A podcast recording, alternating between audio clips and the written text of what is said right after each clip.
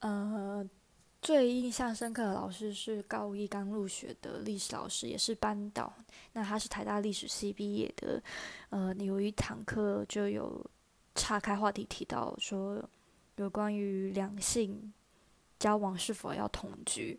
但那时候的时代背景下是班上头有同志男同学不敢出柜，男生娘娘腔的，还是属于会被直男言语霸凌的那种时代背景，就是呃保守走向开放的阶开放的阶段。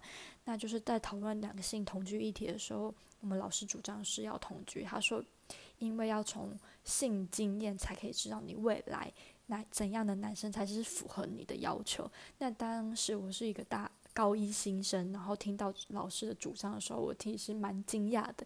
但是就是记忆到现在十年了，都还没有忘记那当时的惊吓程度，我觉得很有趣。